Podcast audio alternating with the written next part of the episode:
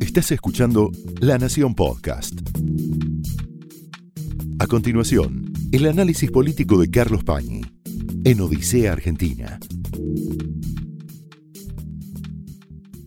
Muy buenas noches, bienvenidos a Odisea. En el trabajo de los periodistas, hoy tenemos como entrevistado a un gran periodista, a Hugo Alconadamón. En el trabajo de los periodistas hay un momento, una instancia, probablemente sea la más compleja, muchas veces es problemática, tanto para el periodista que está en un programa de radio, de televisión, que tiene que escribir un texto, mucho más para el editor, que es contestar la pregunta, ¿qué es lo principal y qué es lo accesorio? ¿Qué es lo relevante en la narración de un tiempo, de un día, de una secuencia, en la vida de una sociedad? ¿Y qué es lo secundario? Esa pregunta nos la podemos hacer hoy, en el día de hoy. Una forma de resolver el dilema es imaginar. Imaginar el futuro y desde el futuro mirar el pasado. Ponernos en la cabeza de un historiador dentro de 80 años, 100 años, ¿qué va a recordar del día de hoy? Va a recordar que un grupo de jueces realizaron un viaje al lago escondido con empresarios periodísticos y un agente de inteligencia y un ministro de seguridad de la ciudad?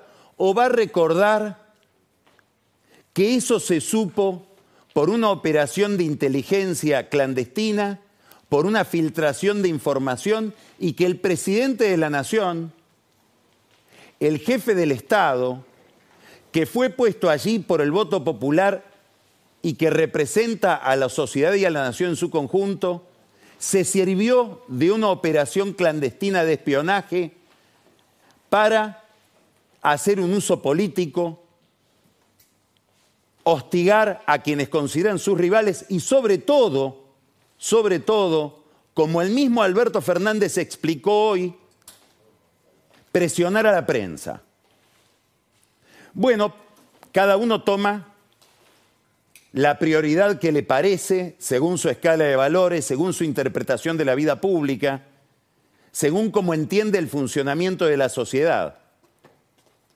Para nosotros hoy, lo más importante que pasó en la Argentina es que finalmente, incumpliendo su última promesa, Alberto Fernández descendió a los sótanos de la democracia y se hizo cargo de una operación de espionaje clandestino para poniéndola en su boca, presionar a la prensa que según él no la quería publicar. Muchas veces uno naturaliza este tipo de degradación institucional, degradación de las prácticas políticas, porque van sucediendo de a poco y muy de a poco, paulatinamente, lo que antes parecía anormal aparece ahora como habitual y natural. Si uno desmonta ese mecanismo de automatización, si uno se quita de encima la anestesia que produce la costumbre, podría ver que hoy es un día importante en la Argentina, tristemente importante, porque el presidente usó la cadena nacional, que no usa nunca, creo que hay un solo antecedente del uso de la cadena nacional de comunicación por parte de Fernández, para comunicar y ponerle potencia comunicativa a una operación clandestina de espionaje. Él cree que está justificado. Esto es muy importante entenderlo porque tiene que ver con la institucionalidad, con la idea de la ley que está en la cabeza o en la interioridad de cada uno de nosotros. Él cree que está justificado porque el contenido que revela esa operación de espionaje, que es verdad, es muy grave, son prácticamente un grupo de jueces federales planificando delitos. Él cree que ese contenido justifica el espionaje y justifica que él le ponga volumen, que él le dé más potencia a la información referida a ese espionaje. Es un error conceptual y político y jurídico importante, porque las garantías están hechas justamente para cualquier tipo de contenido. No es que cuando algo es leve no se debe divulgar y cuando es muy grave se debe divulgar aunque venga de una operación de inteligencia clandestina. Justamente cuando más vale esa garantía es cuando es muy lindo de contar aquello que uno se entera. Cuando uno dice no puede ser que esto no se divulgue y no se sepa, ahí es donde vale la norma, donde vale el sentido de la ley, de que eso no se hace. Y hay cosas que se hacen y hay cosas que no se hacen. Hoy Alberto Fernández hizo algo que no se hace. Lo mismo que esos jueces hicieron algo que no se hace. Quiere decir que la garantía sobre la intimidad de las personas no tiene que ver con el contenido de esa intimidad, sino con la intimidad misma, cualquiera sea el contenido de aquello que se está revelando. Pero como ya dije, hay algo más grave. Él dijo, hago esto porque la prensa no lo publica. Es decir, lo hago para violentar la reticencia que pueden tener los periodistas y que pueden tener los medios a publicar cuestiones que vienen de un origen espurio, como es el espionaje clandestino. Él había prometido, él había prometido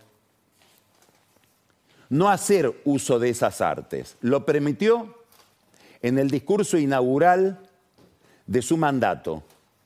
Y hay que decir algo, cumplió bastante. Inclusive cumplió desactivando por completo la Agencia Federal de Inteligencia, que hoy probablemente no sirve para nada, lo cual es también una irresponsabilidad. Hoy incumplió esa promesa inicial como incumplió tantas otras. ¿Por qué decimos esto? Y ahora yo pido disculpas por cierta autorreferencialidad. Porque cuando por la obra de la Agencia Federal de Inteligencia del gobierno de Macri que dirigían Gustavo Arribas y Silvia Magdalani, pusieron un preso especial, Mario Segovia, el rey de la efedrina, en el pabellón donde estaban alojados los presos con prisión preventiva kirchneristas, para poder tener la excusa de tomar el teléfono de ese pabellón y escuchar lo que hablaban ellos con sus amigos de afuera, por ejemplo con el diputado Eduardo Valdés, nosotros no nos hicimos eco expresamente del contenido de esas grabaciones, más bien las condenamos. Cuando se ventiló el intercambio hecho por una grabación, en este caso por una intervención entre comillas legal de las denominadas precausas, los intercambios entre Cristina Kirchner y Oscar Parrilli tampoco nosotros los reprodujimos. Y uno si dijera ojo por ojo, diente por diente, tendría derecho, porque en la campaña del año 2009, por eso pido disculpas, Néstor Kirchner dio una conferencia de prensa con un mail mío de un intercambio con Francisco de Narváez que fue publicado después en página 12. Y él lo levanta, lo hace publicar en página 12 y lo levanta de allí. Seguramente una operación de, de inteligencia que hacía su sirviente de aquel momento, el tenebroso Antonio Estiuso. Lo publicó una periodista que no vale la pena ni mencionar porque pobre, seguramente para tener el trabajo tenía que hacer ese tipo de cosas. Esta vinculación, entonces, ¿qué es lo que uno decide divulgar o no? ¿Lo que a uno le gusta? ¿O no se divulga nada si viene de una fuente espuria? Esa es la pregunta. Esa es la pregunta. Sería interesante saber si mañana, en una sociedad donde ya la intimidad y la reserva no existe por razones hasta tecnológicas, y en un país donde nadie controla nada en este sentido porque nadie lo sanciona, porque no hay ningún juez en Comodoro Pi, como está demostrado en la causa, en todas las causas de inteligencia del gobierno anterior, que se anime a dar una sanción. y por eso los involucrados buscan ir a Comodoro Pi, por eso se promueve y, se prolifera el espionaje, porque no hay sanción, sería interesante ver si mañana hay una conversación de un WhatsApp o de, una cuenta de Telegram de amigos de Fernández, si él va a tomar la cadena nacional para denunciarlo. Sería muy interesante saber si lo haría. En esta historia, que a él lo escandaliza, aparece un personaje muy interesante. Me parece que es el personaje más importante de todos. Y pasa casi inadvertido.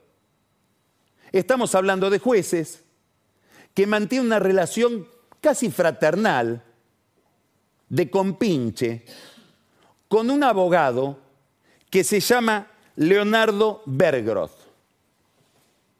¿Quién es Leonardo Bergroth? Fue durante todo el periodo del alto reinado del kirchnerismo en la Secretaría de Inteligencia, los años de Estiuso, los años de Larcher, los años de Néstor Kirchner, el jefe del Departamento de Jurídicos. Para decirlo de manera más concreta, era el hombre que iba a ver a los jueces con Antonio Estiuso para hacer gestiones, presionarlos, etc. Este señor Bergroth, que lo vemos acá, es este que está señalado a la izquierda, jugando a las cartas en una copa que se llamaba la Rodi Cup.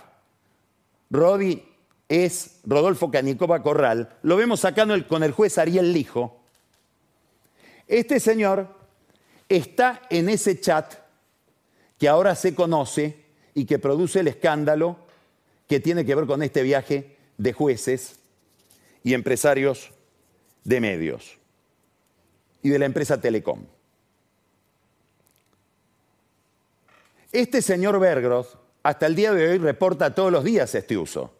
Forma parte de la intimidad de ese sistema de espionaje que hoy está fuera del Estado. Y a partir de su presencia, empieza a haber hoy una hipótesis. Una hipótesis que es hipótesis.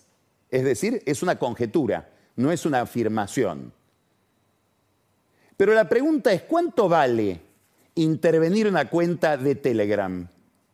No es barato. La máquina que se necesita para violar el cifrado, la confidencialidad de ese tipo de sistemas vale varios millones de dólares. Puede ser que alguien la tenga, el Estado seguro que no.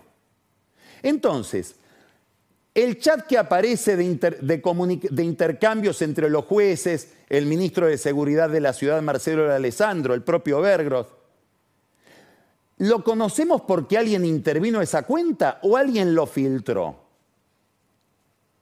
Y empieza a haber una conjetura, insisto, una conjetura no demostrada, de si no habrá sido Bergroth. ¿Por qué? Porque es el único que integra ese intercambio que no tendría ningún problema en que se conozca. No es funcionario, no se lo puede haber acusado de recibir dádivas y además prestaría un servicio extraordinario a su jefe, Antonio Estiuso, que tiene una guerra declarada, obviamente sigilosa, asordinada, con Marcelo de Alessandro, porque lo que está en discusión hoy en la Argentina, entre muchas otras cosas, es cómo se van tomando el área judicial, el área de inteligencia y eventualmente el área de seguridad del futuro gobierno. En este caso, de lo que podría ser el futuro gobierno de Horacio Rodríguez Larreta. Hay algo muy importante en todo esto. En esos intercambios bochornosos aparece el juez Julián Ercolini que confraterniza con Bergroth, el hombre de este uso. Ercolini tiene la causa por la muerte de Nisman, que lo tiene tan preocupado uso porque dentro de esa causa hay una guerra de espías, como en casi todo lo que rodea al tema Nisman. La reta hoy, no sabemos si sabe o no esto que estamos diciendo, que ocurre en sótanos por los cuales él no manifiesta demasiado interés, salió a respaldar a su ministro de. Y dijo lo mismo que dijo María Eugenia Vidal cuando debió dar explicaciones por aquellas filmaciones realizadas por la misma AFI de su gobierno, de Macri, denominada la Gestapo judicial o la Gestapo de Vidal. Dijo, esta es una operación que tiende a demostrar que, que somos lo mismo y no somos lo mismo. No somos lo mismo que el kirchnerismo.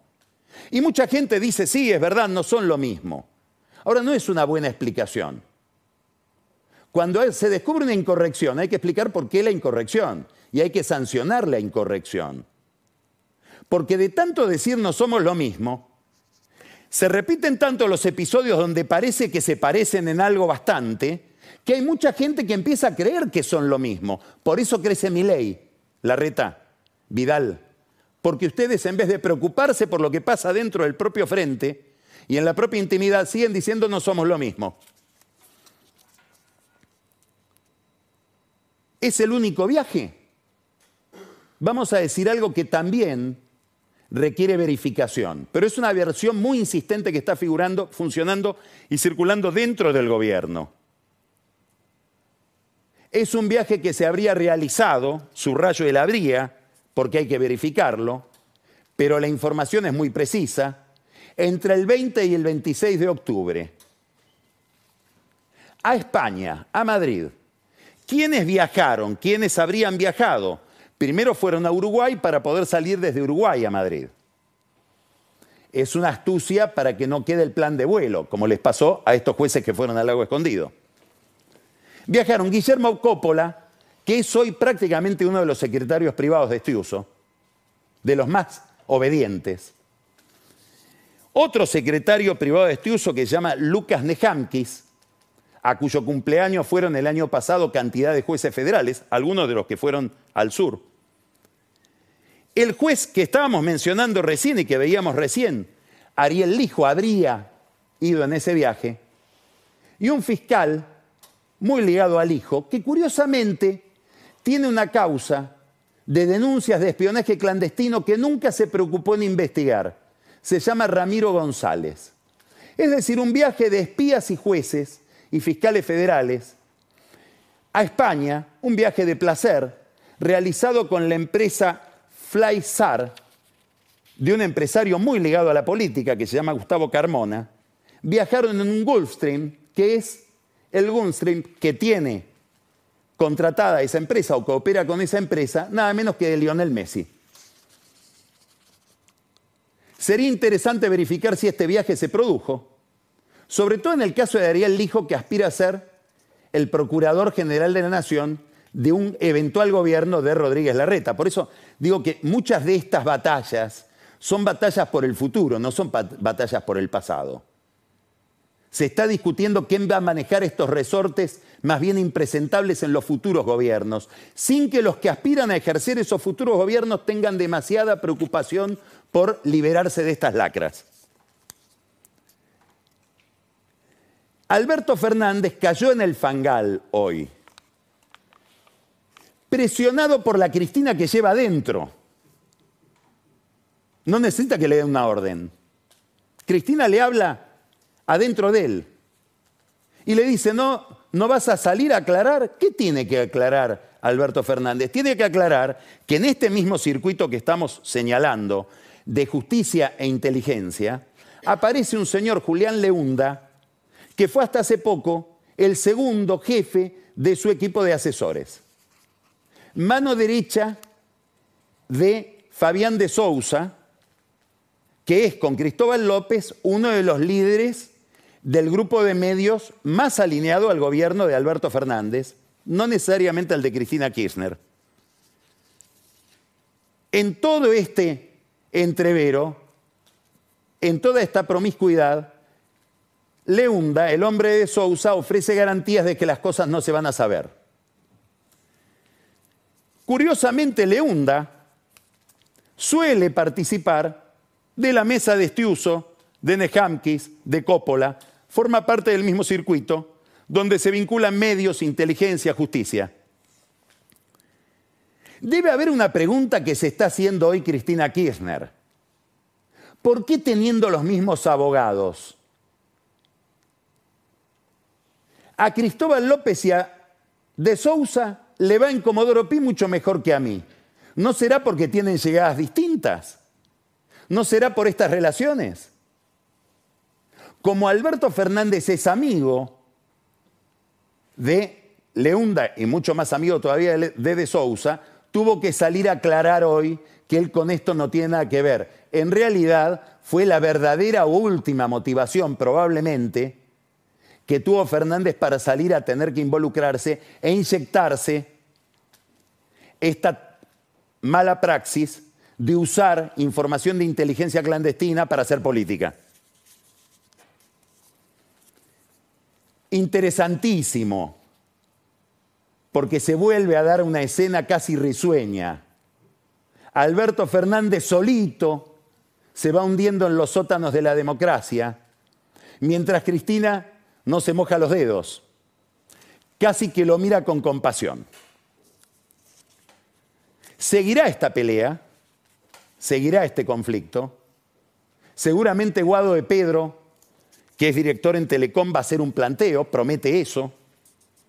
Y hoy el presidente, esta es otra curiosidad, dijo que instruyó a su representante en el Consejo de la Magistratura, Jerónimo Ustarroz, de Mercedes, de Mercedes como los maíques, padre e hijo, que aparecen también mezclados en toda esta historia,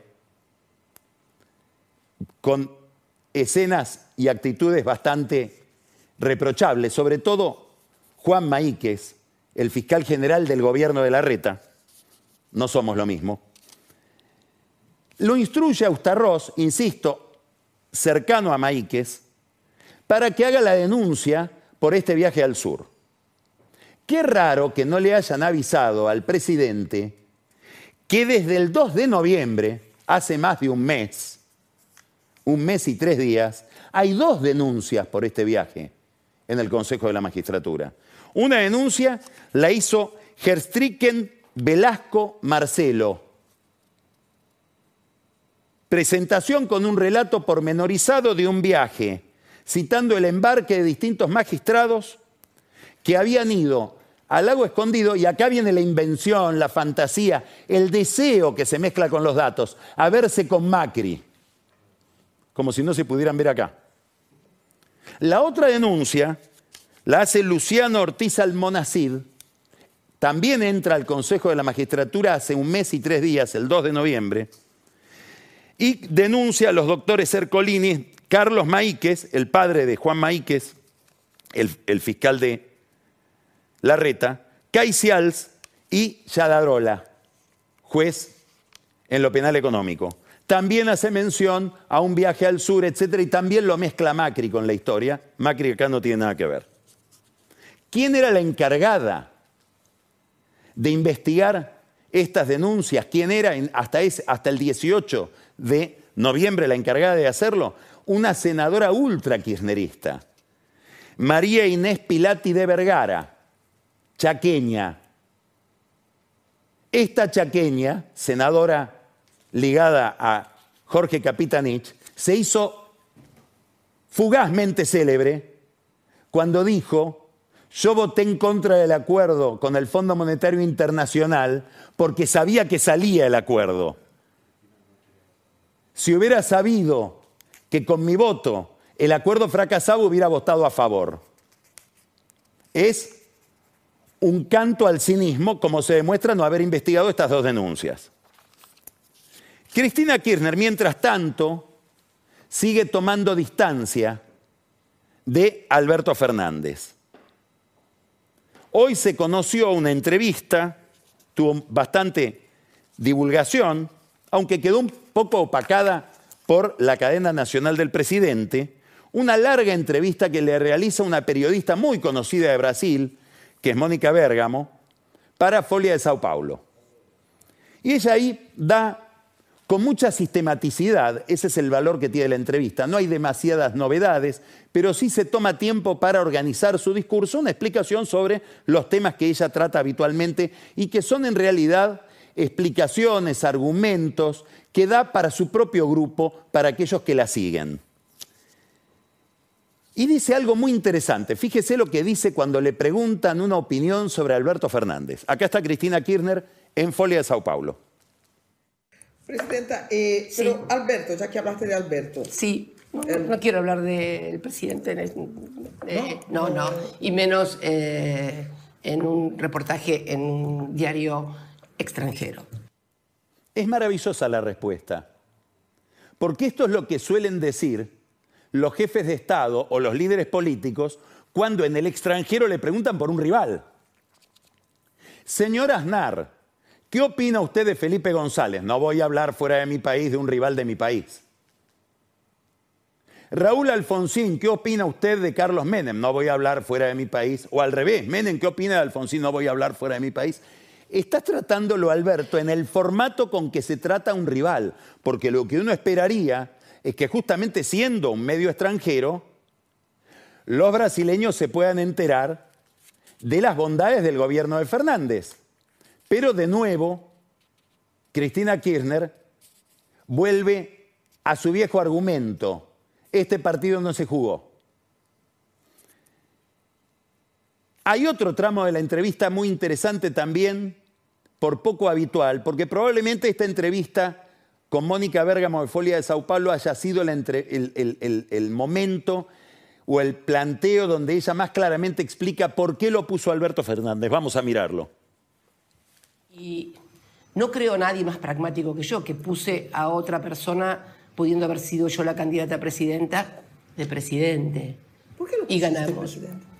Por lo que expliqué, por lo que expliqué eh, en aquel eh, video, en aquel video documento del 18 eh, de mayo, en el cual anuncio cómo se va a conformar la fórmula y porque sigo convencida de que fue un gran acierto el que hice. Fue un gran acierto para ganar el poder, pero tan acierto no fue porque no lo puede defender. Más bien dice, me abstengo de criticarlo. Algo salió mal, algo falló. Como siempre pasa, en el fondo como le pasó a Lula, cuando el que tiene la legitimidad se siente tan omnipotente como para delegarla imaginariamente en quien no la tiene. Hay un problema político, hay un problema de diseño de poder. No es un problema solamente de gestión, además hay un problema de gestión. Claro, como decíamos al comienzo, Cristina tiene que explicar delante de los suyos. Y ella tiene, como todo líder político importante, el sentido de la responsabilidad de la representación. Sabe que tiene que rendir cuentas delante de los que la siguen y la votan. Y viene tratando de explicar por qué esto de Alberto desde hace tiempo, porque lo hizo ella con un tuit un sábado a la mañana.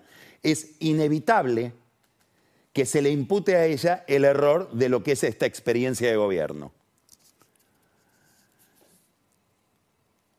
Esto ocurre, todo esto, la entrevista, que es una entrevista que se gestiona a través de un grupo de empresarios. Entre ese grupo de empresarios hay un empresario que se llama Fernando Zulichín, que está haciendo negocios en Brasil junto con José Luis Manzano y que es el intermediario a través del cual Alberto Fernández consiguió las vacunas de Putin en un momento en que Zulichín estaba financiando un documental sobre Putin que hacía Oliver Stone. Esta entrevista, igual que la aparición de esta filtración, todo surge en las vísperas de lo que va a pasar mañana. Mañana se va a conocer cuál es la sentencia del Tribunal Oral Federal que investiga o tiene que juzgar los, las irregularidades que se cometieron en la asignación de obra pública en Santa Cruz, sobre todo en favor de Lázaro Báez. Hay una expectativa de que haya una movilización mañana, expectativa que está fundada en cosas que dijo la propia Cristina Kirchner. Hace un tiempo ella comentó en un discurso, Máximo me hizo ver que a Perón no lo metieron preso por miedo a otro 17 de octubre en el 55. Si hay una, una ligazón en ese planteo entre sanción judicial y movilización política. Poquitos días después, ella le dijo a Jorge Ferraresi, en Avellaneda, el ex intendente de Avellaneda con el que estaba compartiendo un acto en Avellaneda, qué bien que hiciste Jorge cuando vino una decisión de la justicia que era inconveniente para tu gestión política, movilizaste a la gente. La movilización popular es un recurso, también lo usó Lula en Brasil, para plantear lo que Cristina Kirchner en el fondo viene planteando, es la estructura central de su argumento hay un choque de legitimidades o un, desnivel, un desbalance de legitimidades entre jueces que no fueron votados por nadie y ella que la votó la gente. Porque la única, el único tribunal de un líder populista es las elecciones y la historia. Habrá que ver cómo la juzga la historia. Entonces es posible que mañana haya una manifestación importante. Han sido convocados intendentes en La Plata el miércoles pasado para organizar eso es una especie de tira y afloje entre el riesgo de que haya disturbios que nadie quiere, mucho menos los que estarían convocando a la manifestación, cierta desmovilización pública que hay por el Mundial y las ganas de rodear a Cristina Kirchner del calor de su gente, como sucedió aquel, creo que 13 de abril del 2016, cuando tuvo que presentarse en los tribunales de Comodoro Pi, citada por Claudio Bonadío, que hubo una gran manifestación. ¿Cuál es la incógnita? Bueno, lo que se viene escribiendo, ríos de tinta todos estos días, va a haber una imputación por o una eh, asignación de, de la figura de asociación ilícita. O solamente va a haber una condena por administración fraudulenta. Nadie piensa en una absolución. Más allá de que los jueces han sido muy herméticos. Hay una diferencia entre ambos temas. ¿Por qué? Porque hay penalistas que consideran que si no hay asociación ilícita es muy difícil después técnicamente, no estamos hablando de la verdad de la política, de las cosas que uno ve que sucedieron, hablamos de las cosas que uno ve que sucedieron que se pueden probar en un expediente. Es difícil después probar que el presidente tuvo que ver objetivamente solo por el hecho de ser presidente con cosas que ocurrieron mucho más abajo de él en el orden, en el escalafón administrativo en Santa Cruz. Uno podría decir, pero ¿cómo no va a saber Cristina lo que pasaba en Santa Cruz si pasaba con alguien que es casi de su familia como Lázaro Báez? Demostrar eso en el expediente es más difícil. Sobre todo cuando hay una gran incógnita en esta causa, que nadie explicó. ¿Por qué? Si la presidenta es responsable, los jefes de gabinete no lo son. No está imputado Alberto Fernández, que fue jefe de gabinete, no está imputado Sergio Massa, jefe de gabinete, Aníbal Fernández, Jorge Capitanich, Juan Manuel Baal Medina, que son por la Constitución los que administran el presupuesto. Se pasa del presidente a debido. ¿Qué sospechan en el kirchnerismo? Que cuando todo esto se investigó, esos jefes de gabinete de un modo u otro eran partes de lo que ellos llaman el lofer. Sobre todo Massa y Alberto Fernández que estaban enemistados a muerte con Cristina. Síntesis, hay penalistas con criterio propio que dicen la presencia de Lázaro Báez la complica, pero si no hubiera asociación ilícita, ella queda mejor parada frente a casación, a la Cámara de Casación Penal y también frente a la Corte, por esto de la demostración de lo que llaman en, en, derecho la responsabilidad objetiva, que alguien es responsable por el cargo que ejerce y no por aquello que hizo probadamente. Este, esta entrevista de Cristina Kirchner con Mónica Bergamo tiene otra dimensión interesante, que es la superposición que ella está buscando permanentemente con Lula da Silva. Lula es la estrella de Belén, es aquello que nos marca el destino deseable. ¿Por qué? Porque después de pasar por una gran peripecia judicial, terminó volviendo al poder, con 60 millones de votos. Esa es la aspiración. Claro, hay una diferencia. No importa si real o jurídica, simbólica. Lula estuvo preso. Para muchos brasileños eso termina con la sensación de impunidad. Es algo distinto de la percepción que hay sobre lo que pasó con el kirchnerismo que hay percepción de corrupción y de impunidad. Son dos cosas, no una. El 12 de diciembre va a haber una reunión en Buenos Aires, una especie de congreso o de seminario sobre, obviamente organizado por gente de Cristina Kirchner, probablemente hable Alberto Fernández, sobre el lofer, sobre la idea de que todo esto no es la persecución de la corrupción, es la persecución de líderes políticos por razones ideológicas. Lula en Brasil, Cristina en la Argentina. No explican qué pasó con Kuczynski, que también fue perseguido penalmente y es de derecha. ¿Por qué es importante esto? Porque viene, aparentemente, según nos dicen en Brasil, la abogada de Lula a ese simposio.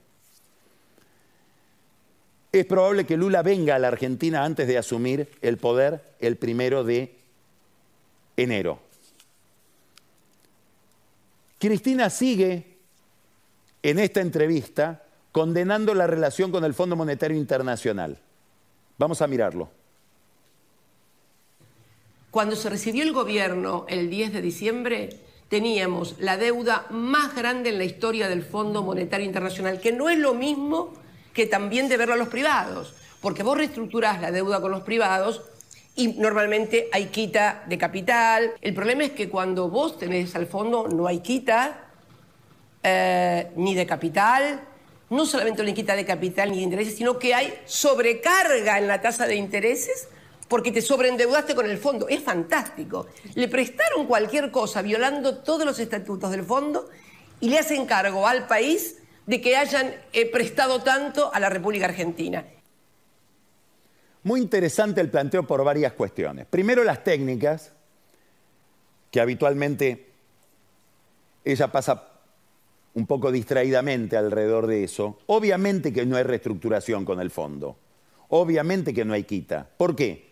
Por algo que ella no dice. Endeudarse con el fondo es muchísimo más barato que endeudarse con el mercado. Esa es la ventaja por la cual después no se reestructura. Esta es la razón por la cual es tan reprochable lo que hizo Néstor Kirchner, que le pagó al fondo para después endeudarse con Chávez a una tasa muchísimo mayor. Renunció a una deuda barata para asumir una deuda cara. Claro, la deuda barata tiene la mala prensa de llamarse Fondo Monetario Internacional.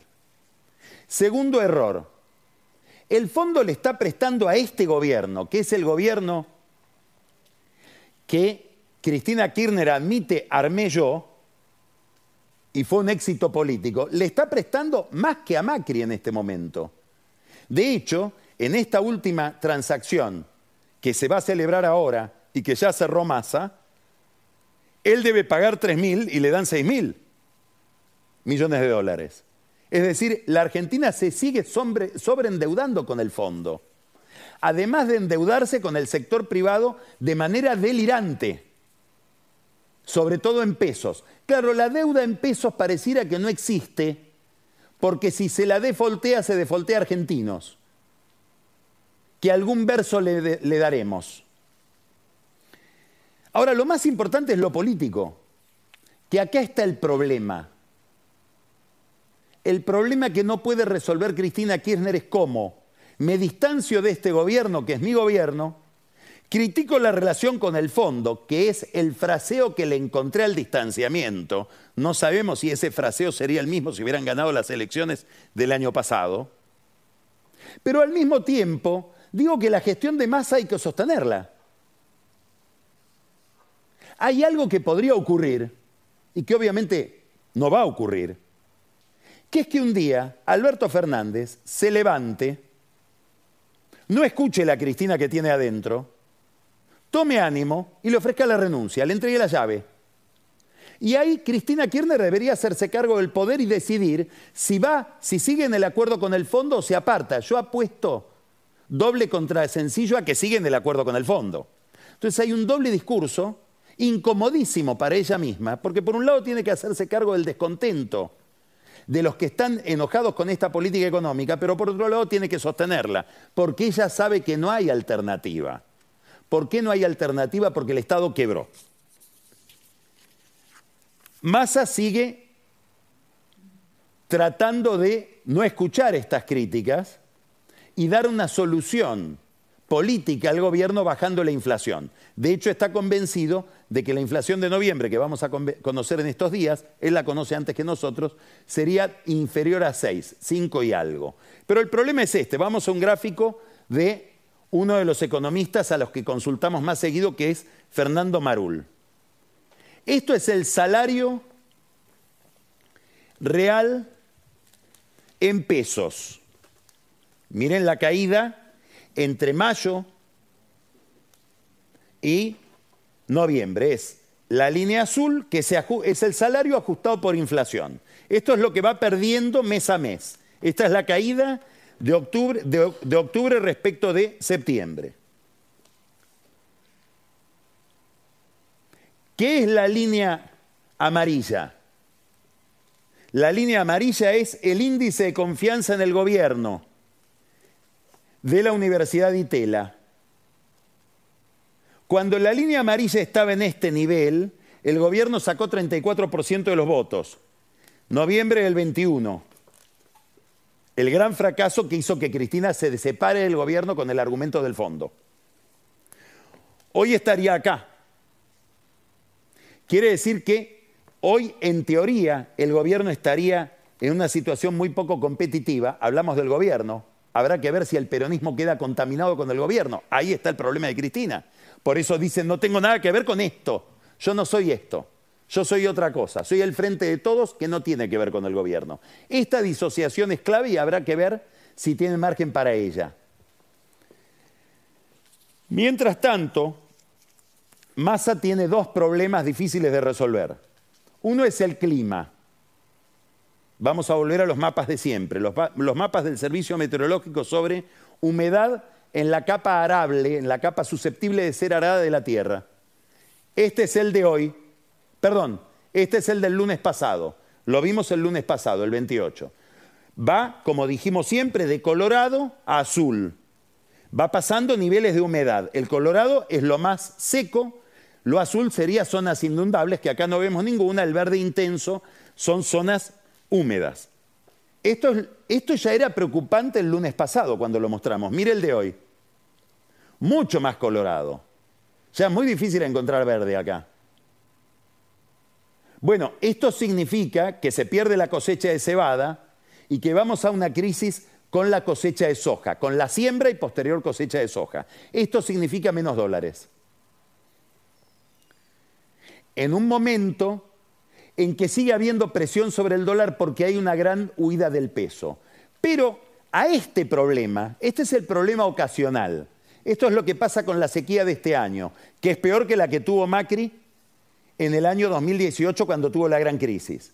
Ahora, hay un problema que no es ocasional, que es un problema estructural.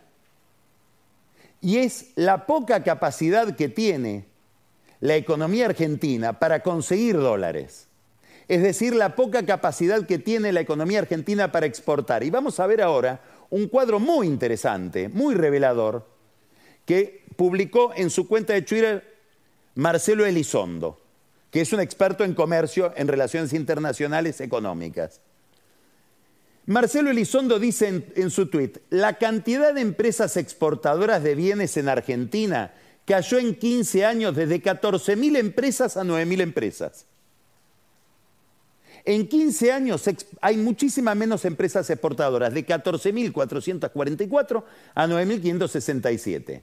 Pero además, de esas empresas 9.567, solo 15 exportan más de mil millones de dólares.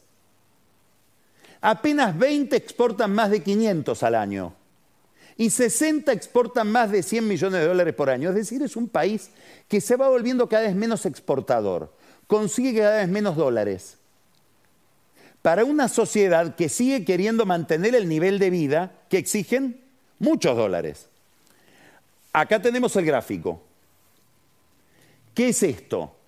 Estas son las exportaciones y estas son la cantidad de empresas. Acá están las 14.444 y acá están las 9.567. Y estas son las caídas en las exportaciones, es decir, nos vamos volviendo un país que no exporta. Bueno, hasta que se resuelva este problema, que analizan con mucha inteligencia muchos economistas, podemos leer los textos de Martín Rapetti, los libros de Pablo Gerchunov. Este es, este es el problema central de la Argentina para muchos economistas. Queremos seguir teniendo el mismo nivel de vida de antes, pero generamos mucho menos dólares para sostener ese nivel de vida. Mientras tanto, lo que hay es una huida del peso, que se nota en el rechazo a los instrumentos en pesos, a los títulos en pesos. Lo dijimos el lunes pasado. El gobierno hizo una, intentó un canje de deuda en pesos y solo logró canjear 84%, cuando necesitaría canjear mucho más del 100%, canjear y tomar más deuda, porque tiene un déficit de 1.9% del producto para el año que viene, autorizado por el fondo. Ahora, no solamente no logró renovar la deuda, sino que para renovar 84% tuvo que ir a pedirle a los municipios y las provincias, inclusive a provincias opositoras. Mire esta, esta tabla. Estos son los pesos, millones de pesos, miles de millones de pesos que tienen que tiene el sector público en bancos nacionales. Municipios 348 mil millones de pesos, en total las provincias un billón quinientos mil millones de pesos. Bueno, ahora le están obligando a que esos pesos se transformen en esos depósitos en títulos. Así todo, con esta enorme presión de masa sobre todos los tenedores de pesos, sobre todo del Estado, solo logró renovar el 84% de la deuda. Es decir, le prestan cada vez menos. Va hacia un problema grave, porque en enero, febrero, marzo va a haber vencimientos de un billón de pesos y más. Y creo que en junio va a haber uno de un billón ochocientos mil pesos. 800 mil millones de pesos. Mientras tanto, el discurso general es qué nueva oportunidad nos está dando el mundo por la guerra, Tuve la suerte de leer en estos días una entrevista que le hicieron Juan Carlos Chiaramonte y Oscar Terán en el año 98 a Tulio Alperindongui. Se publicó en toda esa historia. En esa entrevista, Alperindongui dice, el drama de la Argentina es que tuvimos una gran oportunidad entre 1870 y 1930. Y desde entonces no hacemos nada más que esperar que el mundo nos ofrezca otra oportunidad. Y en esa espera vamos decayendo. Ahora estamos esperando la nueva oportunidad por los precios de los alimentos y del gas, sin darnos cuenta de que la oportunidad dura lo que dure la guerra. Acá está la ilusión de un país que no puede generar instituciones y que perdió la capacidad de trabajar y competir y por eso no puede exportar. Ahí están el cuadro de Elizondo, y la cadena nacional de Alberto Fernández. No hay oportunidad que, brinde el mundo para eso. Esto fue el análisis político de Carlos Pañi en Odisea Argentina, un podcast exclusivo de La Nación. Escucha todos los programas de La Nación Podcast en www.lanacion.com.ar. Suscríbete para no perderte ningún episodio. Estamos en Spotify, Apple Podcast, Google Podcast y en tu reproductor de podcast favorito. Seguí escuchando La Nación Podcast.